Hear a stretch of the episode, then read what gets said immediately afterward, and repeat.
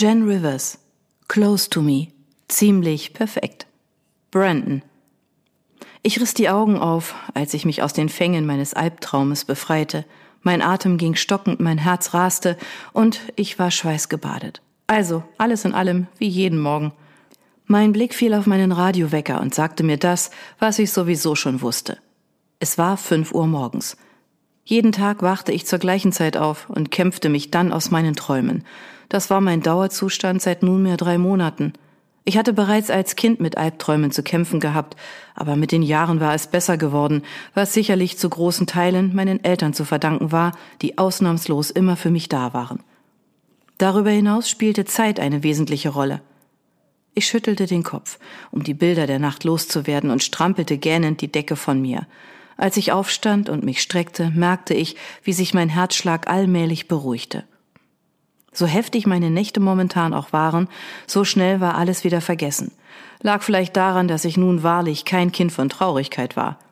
Ich schlurfte aus meinem Zimmer und musste gegen den starken Impuls ankämpfen, gegen die Tür meiner Mitbewohner zu treten, einfach nur, um sie ebenfalls aufzuwecken und zu nerven, konnte mich aber im letzten Moment beherrschen.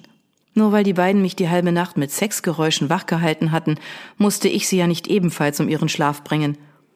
Seit vier Wochen wohnte ich mit meinen beiden besten Freunden River und Jace zusammen, die das ekelhaft glücklichste Paar der Welt waren. Ich liebte die beiden abgöttisch. Wir hatten zusammen schon viel zu viel Scheiß erlebt, als in unserem Alter eigentlich angemessen wäre, was aber dazu geführt hatte, dass wir wie Pech und Schwefel zusammenlebten. In der Küche angekommen, drückte ich auf meinen Kaffee-Vollautomaten, um mir einen Cappuccino zu machen, nur um ihn anschließend mit haufenweise Zucker und nicht unbedingt weniger Karamellsirup zu krönen. Ich liebte Süßes. Müde sank ich auf einen Stuhl am Tresen, der den Blick auf unser großes Wohnzimmer freigab. Wir hatten viel Platz, was wohl dem Umstand zu verdanken war, dass sowohl River als auch ich mehr Geld besaßen, als wir je ausgeben konnten. Leider änderte das auch nichts daran, dass wir zu faul waren, noch mehr Möbel zu organisieren. Ernsthaft, wir besaßen nicht einmal einen Esstisch. Ich hatte nicht die geringste Ahnung, wie die beiden Trottel es dennoch schafften, alles zuzumüllen. Sie ließen ihren Kram überall liegen, räumten ihr Geschirr nicht weg und Getränkeflaschen würden sich im Überfluss stapeln, wenn ich nicht alles wegräumen würde. Auch wenn ich oder vielmehr meine Eltern reich waren, hatte ich mich immer selbst um meinen Kram gekümmert und das sicherlich keine Putzfrau machen lassen. River war hingegen mit mehr Personal aufgewachsen, als er zählen konnte, weshalb er nun mal ein verzogener kleiner Idiot war. Und mürrisch. Keiner konnte so eine Fresse ziehen wie er. Nachdem ich meinen Kaffee ausgetrunken und das Ganze mit einem Keks verfeinert hatte, machte ich mich wie jeden Morgen ans Aufräumen. Die beiden waren so dran gewöhnt, aufzuwachen und eine saubere Wohnung vorzufinden, dass sie sicher einen kleinen Schock erleiden würden, wenn ich den Job mal nicht übernehmen würde. Was dachten die eigentlich, wer das machte? Kleine Zauberputzfeen, die immer dann auftauchten, wenn sie schliefen? Egal. Jedenfalls hatten sie mit mir als Mitbewohner das große losgezogen. Eindeutig. Das Aufräumen dauerte nicht lange, auch wenn ich mindestens fünf Minuten damit verbracht hatte, den Rest eines was auch immer aus einer Vorratsbox zu kratzen, die sich im Kühlschrank versteckt hatte. Ernsthaft, wir hatten die beiden es bisher nur geschafft, ohne mich zu überleben, ohne sich ganz viele kleine Schimmelhaustiere heranzuzüchten. Ab und an könnten sie auch mal selbst einen Finger rühren. Es war ja nicht so, dass mir Aufräumen einen Kick verpassen würde. Ich war einfach nur schon von klein auf daran gewöhnt. Als ich endlich geduscht und angezogen ins Wohnzimmer ging, machte sich allmählich die Aufregung in mir breit. Heute ging es endlich los. Heute fing unser erster richtiger College-Tag an und, was noch viel wichtiger war, unser erstes Basketball-Training. College Basketball. Davon träumte ich schon mein ganzes Leben. Und ich konnte nicht fassen, dass sich dieser Wunsch nun endlich erfüllen würde. Dass ich all das mit meinen besten Freunden erleben durfte, setzte allem noch die Krone auf. Wir drei hatten bereits auf der Highschool in einem Team gespielt und würden dies nun weiterhin tun.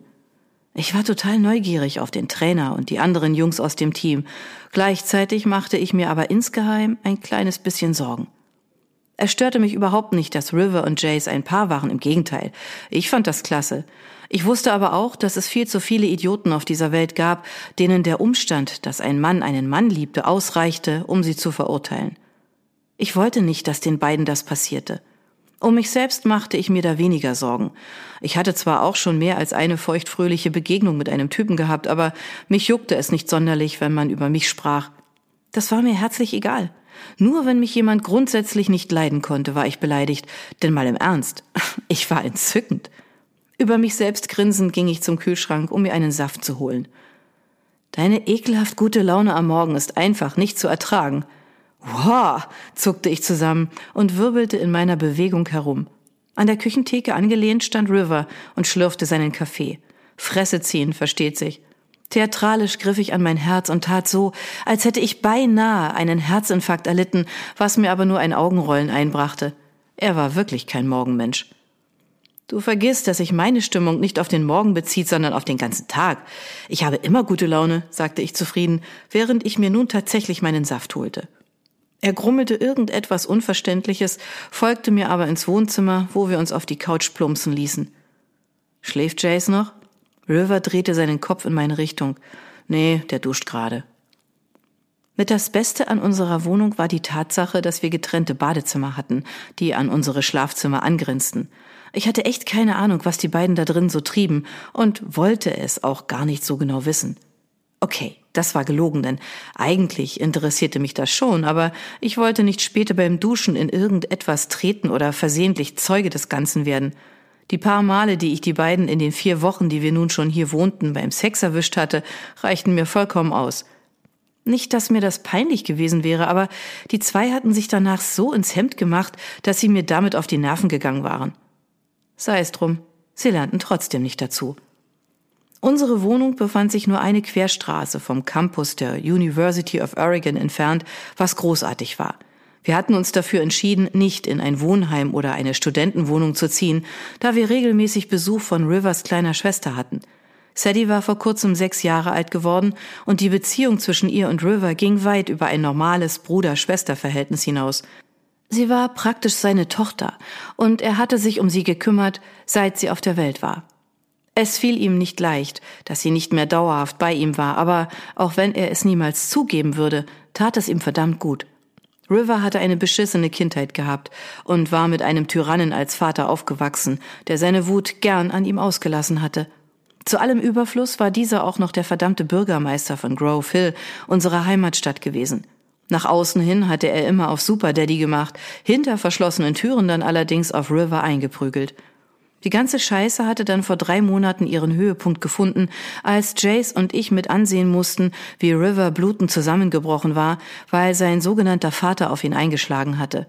Für einen kurzen Moment hatte ich wirklich geglaubt, er wäre tot. Tot, so wie sie.